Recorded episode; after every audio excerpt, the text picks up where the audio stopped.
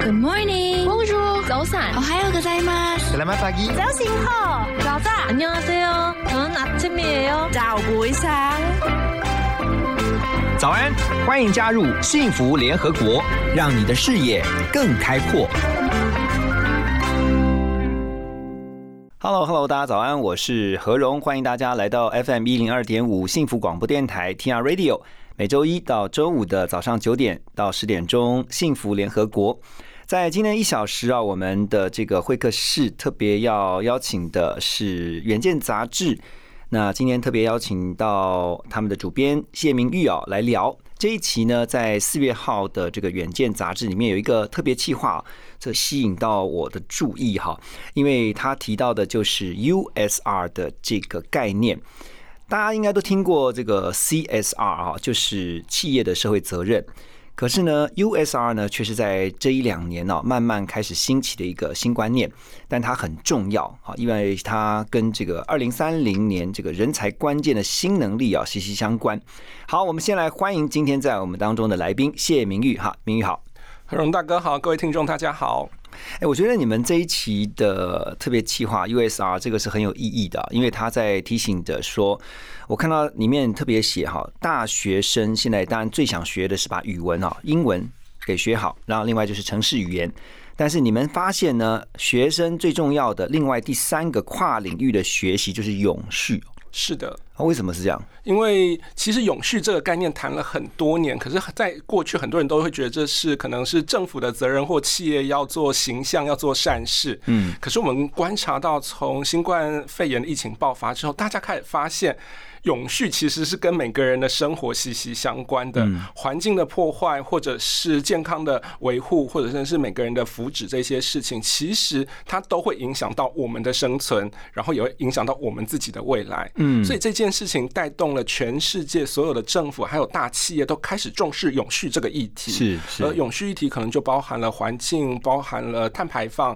包含了呃长照相关的各种不同的议题，而这些议题接下来都会变成每一个人可能十年后工作上所要的一个基本知识，甚至是基本能力。我发现这件事情已经从呃宣传口号开始落地了。就变成行动了哈。那这一期你们特别呃，希望大家能够重视啊，USR 啊，这个 U U 就代表这个 University，就是大学，大学。社会责任，我觉得一开始让大家也都透过你的文字知道说，你像里面上面写说，呃，希望大学教学不再是活在象牙塔中啊，不食人间烟火。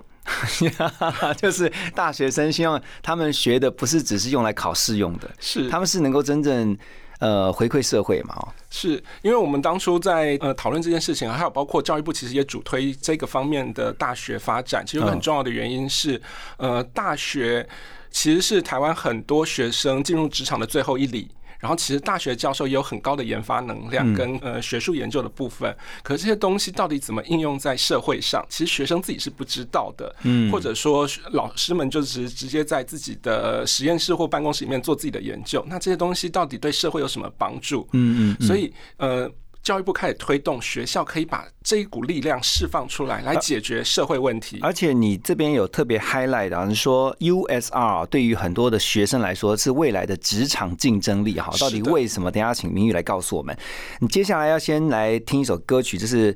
呃明玉今天特别点的一首歌曲啊，魏佳莹的《再唱一遍》。为什么会想要点这首歌？呃，他是一位新人歌手，可是他之前其实是呃在地方走唱了非常多年，以前都是唱别人的歌，可他现在终于出了唱片，唱了自己的歌，所以他这首歌其实我觉得非常适合 春天来听，这是一个充满希望，而且是肯定自己、带领大家重视自己，并且 share 幸福的一首歌。好，那我们马上来听这个，再唱一遍。好，欢迎大家继续回到幸福联合国。今天早上我们来聊 USR 大学社会责任。在我们今天现场邀请的是《远见》杂志的主编谢明玉。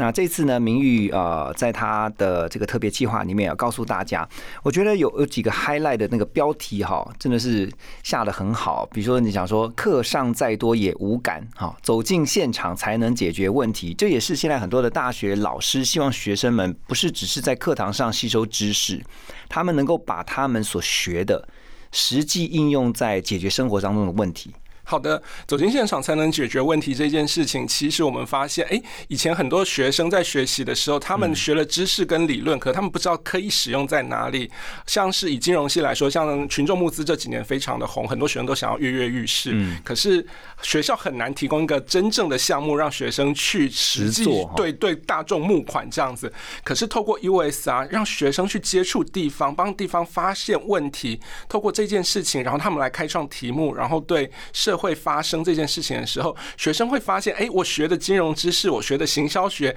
其实是真的可以应用出来，甚至可以变成一个专案。群目也可以结合 USR。是的，因为其实群目现在有各种不同的领域，可是如果像是一个偏乡想要推广他们的品牌，或者想要推广他们的在地旅游，或者想要推广一些呃福祉的一些服务的话，嗯，可能需要一些比较小一点的经费，可是这个金金额不是很大，可是可能还是一笔小小的负担。这时候学学生如何帮他们写企划，然后对群众、对一般大众来告诉这个地方有这样的问题，那大家可以来怎么帮助他们？那这个帮助的规划、行销、执行的流程，学生其实都是可以参与的。嗯，而这个其实是一个非常非常好的试验跟实验的一个现场。是是，我们刚刚提到说 USR 啊，可以是未来这个学生的职场竞争力。是的，啊，就是永续这个概念哈，为什么？因为其实永续在过去很多人都会觉得是企业在做形象的美化，可是从新冠疫肺炎疫情之后，很多人会发现永续其实是跟每个人的生存息息相关。这也带动各国的政府跟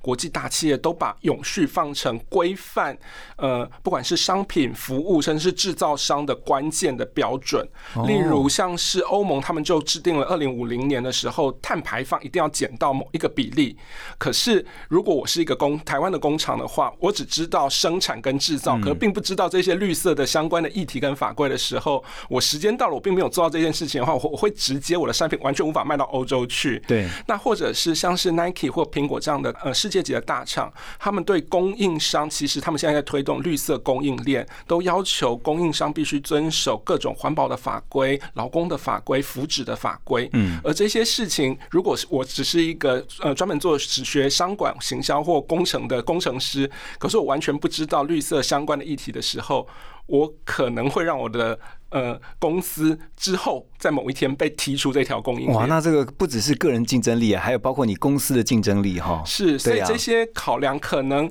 都会变成未来每一个呃工程师或企业在设计自己的制程或行销的时候，他必须要考纳进去的范围。所以永续议题会越来越重要。对，所以难怪你看，就是说 USR 是指企业对于这个社会应该要的一些责任。那呃，USR 呢，就是往下延伸，希望其实，在学生在学校的时候就应该要培养这样的一个概念，对不对？是因为这些概念其实有些是呃法规，有些是相关的知识，而这些事情有时候可能到了进入职场之后才开始学，已经来不及了。嗯，好，我们先来听一首歌曲啊，这个来自于梁静茹的《看海计划》，等一下马上回来。好，《看海计划》来自梁静茹啊，这也是我们今天的来宾谢明玉的呃挑选的一首歌曲哈。这个你的歌曲都蛮。怎么讲？呃，很悠闲那种感觉哈。是因为我特别在春天的，就是春天开始从四月到五月迎向的时间的时候，我很喜欢这样子的歌曲。就是呃，它开始迎向新的一年、新的计划、新的时节，然后抛开过去的一些可能不愉快，那充满了希望这样的风格。OK，好，今天我们在现场呢，请明玉啊带我们来了解他们这次啊远见在四月份的特别企划 USR，希望让大家更了解这个大学社会责任哦，而且大学社会责任为什么这么的重要？其实很多时候，我觉得，呃，像有些观念，如果能够在学生时代就培养，而且呢，不是只有观念，他还能够实际的透过一些行动啊，让学生能够参与在整个过程当中，他将来出了社会，其实他会更有不管是想法或者是说计划，其实它对于学生来讲是好的，比较能够接得上。是，这也是这几年在大学，呃，有一个被负面批评的是学用落差，就是学生学了，可是到了职场或生活中用不到。对，那呃，USR 这件事情其实就是要弥补这个学用落差的这个距离，嗯，因为他让学生学了之后，他其实有一个场域，有一个应用的。地方让学生可以去思考，哎，我学了这么多的行销，学了这么多的管理，我学了这么多的科技，那我这些东西到底对社会有什么用？我到底可以用在哪里？好，明宇，呃，你们这一次其实有几个实际的例子，好像你刚刚呃提到的这个观念，还有看到像这次像啊北医，然后呢平科，然后还有修平啊，他们都是拿到你们这个社会责任奖的，是对不对？那他们做了什么？他们这个 USR 他们做了什么？好的，那像是呃以平科大来说的话，平科大它是屏东的科技大学，然后其实大家对它印象都是做农业跟环保。嗯，那其实我们这一次得到首奖的是黑熊妈妈黄美秀副教授，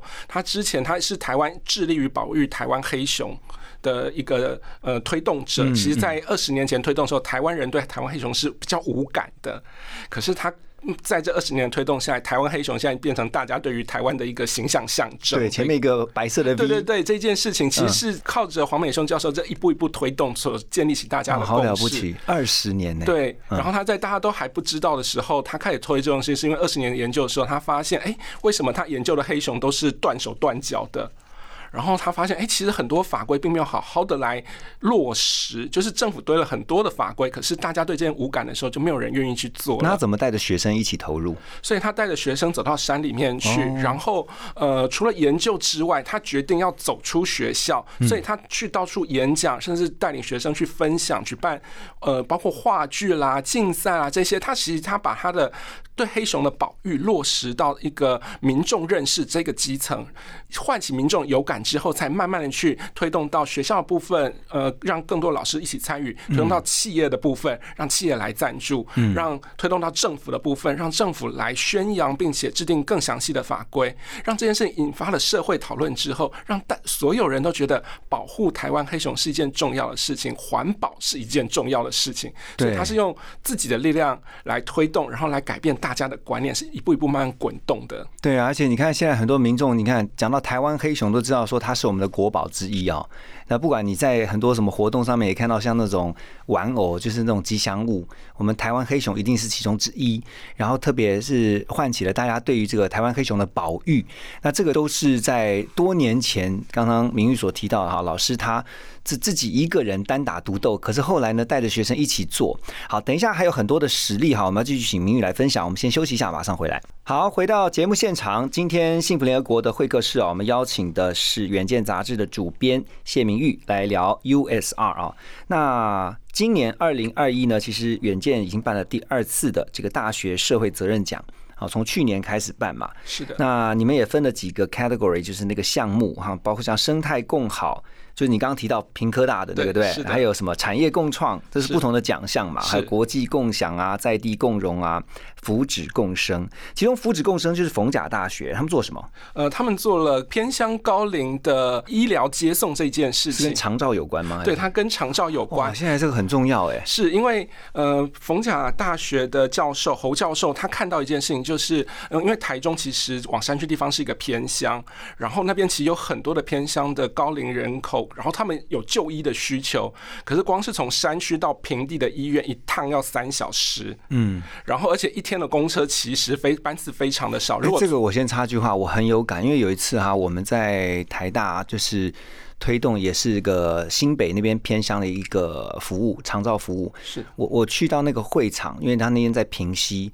我这样开车从市区到那边，大概差不多要一个半小时，是，要来回就三小时，是。那你在想，我是开车去，那他们如果要进市区，如果要看医生的话。你就可以想见，就像明宇刚刚讲的，其实是非常不不方便。对，非常非常的不方便。然后他们公车班次又很少，如果错过的话，其实可能今天就没办法看到了。哦。所以其实对偏乡来说，如何解决医疗的交通问题是一个很重要的关键。那以前的话，可能是可能就必须要叫计程车，可计程车是单趟可能就要或是叫两千到三千块，也更贵啊。对，所以其实当地的居民其实也是很难负担的。所以这位侯胜宗老师他看到这几个问题之后，他开开始想办法说，哎，我们是否可以把类似 Uber 的做法移到偏乡的山区，就是让白牌车来协助这一些偏乡居民。那所以他透过他，他联合了包括社会系的学学生、社会系的老师，还有资科系的老师，然后他们创了一个类似偏乡地区的医疗 Uber 系统，连接了轿车系统、白牌车，然后地方单位还有县市的卫生局，嗯，然后以及当地的部落，然后让。有需求的民众可以透过预约的方式，然后或者是叫车的方式，然后让呃司机可以单趟这样顺路下来，同时降低了费用，然后也同时让居民可以不用等那么久。所以这个好棒哦！对，所以他把这件事情又从一个实验开始，USR 实验计划开始来推动这一区的医疗交通服务的改善。嗯，等到开始慢慢成功之后，他再把他整个计划成立一家公司来商业运转。你说他他已经成立公司了，经成立公司，所以这个这个计划就算没有得到学校或教育部补助，这个服务是可以持续的。所以他从一个实验计划开始，然后当运作成功，获得各界的肯定之后，那他已经变成一个商业模式了。对，让他可以永续走走下来。然后最重要的是，他把这件事情做成功之后，他也正式的把白牌车的一些法规的模糊地带呼吁反映给政府，所以政府。呃，我记得是在去年的时候松绑了部分的偏向这种医疗服务的白牌车的法规，嗯，所以它既解决了地方问题，甚至改变了政府的一些政策，所以其实它推动了整个地方的福祉改变，效果非常的。它这个不是只有 win win 双赢而，这是多赢的局面呢，哈。是，对啊，而且其实透过这样的模式，它可以复制到其他台湾需要的其他的偏乡。是，其实它从台中部分，它现在好像也已经复制到新北了。太棒了，哇，太棒了！真的是，你就你就会听到说，其实 USR 它是非常有意义的哈。对，而且它不只有意义，重点是他的学生在做了这件事情之后，其实他把所学都用出来了，而且甚至成为那个公司的员工，甚至股东，又又提供就业机会。好，我们要先休息一下哈，等一下这个听一首歌曲之后呢，继续回到我们的幸福联合国。好，歌曲之后回到我们的节目现场哈，继续来聊 USR。那今天不断在提到一个呃 USR 大学社会责任，而且呢永续这样的概念，永续也是。未来学生啊，职场竞争力的重要关键哈，今天你一定要知道。如果你家里面有孩子啊，他可能是在高中的，或是念大学的，你要告诉他要赶快参与 USR 啊，因为呢，将来对于他的职场发展也是很重要的。那刚刚提到这个永续呢，其实我看到在这次名誉你们的这个特别计划的里面哈，也提到说，有时候呢也担心一件事情，就 USR 反而变成了地方上的困扰。为什么？因为它不够永续，是不是？呃，因为一开始的时候，很多学校或者很多单位对于 USR 并没有想的这么透彻或这么的完整，所以会变成他们不断的去地方，然后请地方来协助介绍给学生说：“哎，我们地方哪些问题，学生可以提供什么样的帮忙？”啊，然后当学生这届学生离开之后，下届学生来。地方又必须再重复做一次相同的事情，嗯，就地方就觉得我好像变成每年都在招待学生来观光一次，好像变成一种负担，教校外教学这种概念哈。可是后来政府也发现这件事情，学校也看见这件事情，所以才透过 USR 计划，让学校的老师为中心，他们去接轨地方，帮地方发掘，哎，地方到底有哪些问题？学校老师的专业可以怎么解决？因为学生会离开，可是老师一直都会在学校，嗯，所以当这这个老师来承接计划，来理解地方的需求之后，那透过一届一届的学生来当做助手或帮忙。对，然后如果这个学生他愿意留下来的话，他可能会变成呃学长姐，甚至变成老师旁边的助理，甚至变成地方的员工。那他就可以。就你刚刚讲到那个嘛，他成立一个公司，对不对？然后就一直来提供这样的服务。对，然后就有些学生就留下来了。所以让这件事情，它就开始有了有了永续性，而不只是单一次课堂的教学而已。嗯嗯，哎，我觉得这个真的很重要，因为对于地方来说，他当然也希望。透过学校，透过学生啊，老师、学生的这样的一个资源，然后来帮他们解决地方上遇到的问题。可是就会变成是说，像呃，你们这次也提到嘛，早期啊，大家就觉得听到这个 USR 就是说啊，老师带着学生到偏乡去服务啊，不管是长者或什么，然后呢，服务完就走了。对。然后这个学期就好像当做是一个教功课，然后或者说一个呃课程的实验。但是就没有一个延续性。是，可是如果真正发展成一套商业模式，而且是可运作，不一定要是商业模式，它就是可运作，而且一直持续，这个就比较有意义了。是。所以，我们这一次像所有得到呃首奖这几个学校，基本上都是做了很很多年。例如像嗯刚所说，品科大的黄美秀老师，他是做了二十年；那逢甲大学的侯胜宗老师，他在偏向这个，我记得已经做了大概十一年了。嗯，其实他是由老师为核心，然后看见这个问题，然后开始不断的连接学生资源，然后其他学校的老师一起来合作解决这个问题。然后解决一个小问题之后，可能还会有其他还没有解决问题，就再由别的学生来接。手，所以他们是一棒一棒一棒的接力，然后以老师为核心，所以这件事情就有办法达到永续性。对，你们这次提到那个，就是说让 USR 永不退场的四个关键心法哈，等一下回来我们继续聊，到底有哪四大关键心法？马上回来。好，今天聊 USR 啊，这个有四大关键心法可以让 USR 永远不退场哈。那哪四大心法呢？来，明宇告诉我们一下。好，我们在这次的呃调查跟采访当中，我们发现 USR 要做到持续性，其实有四个重要的心法。第一个就是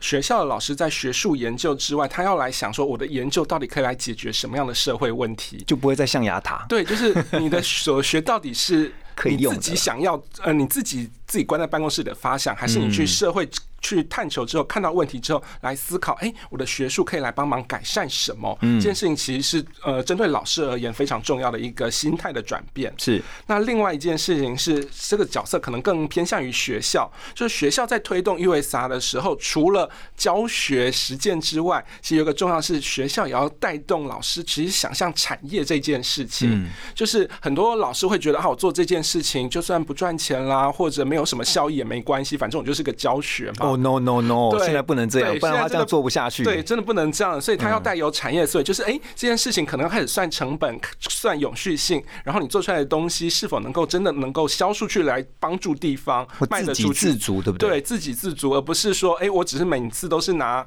呃政府的补助或教育部的补助，那如果有一天这个补助结束以后，就跟地方说哎，我没钱了，拜拜，这样是不行的，所以必须要有产业的思维。嗯，然后第三个心法是。哎，必须培育能力的传承这件事情，而能力的传承包含了，呃，学校的老师培育自己的学生，让这个学生学习到问题解决的模式、问题解决的经验。嗯，那他有可能不管是之后离开这个地方到了企业里面去，或者他愿意留在地方继续来帮助，那这个能力是可以传承下去的。另外一件事情是，也要帮助地方的人学会怎么样子自己解决问题，而不是一直都是哎，我有问题，那别人来帮我解。决，这是一个让地方可以自给自足，甚至变成一个地方创生的一个新的模式跟典范。嗯，我觉得呃，当然一开始都是要借助外力啊，比如说这些学者带着学生们一起进到这个社区，然后呢一起进到偏乡，然后去解决他们看到的一些问题。可是如果你能够结合当地的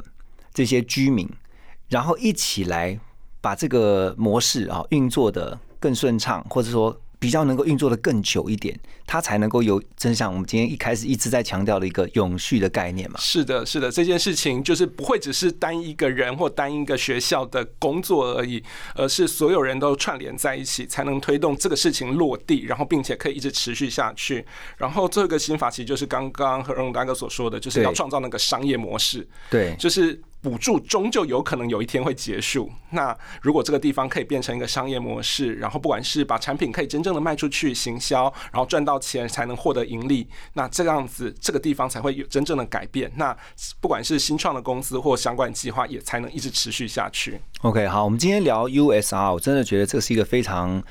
呃，重要的概念，而且其实今天如果是爸爸妈妈正好听到我们的节目哈，可以跟孩子们分享哈。那也许你的孩子还不是大学生，你高中生其实就应该要有 USR 的概念了，因为他到了大学，或者说他现在在高中，像我女儿前几天也才跟我讲说，他们老师啊，就是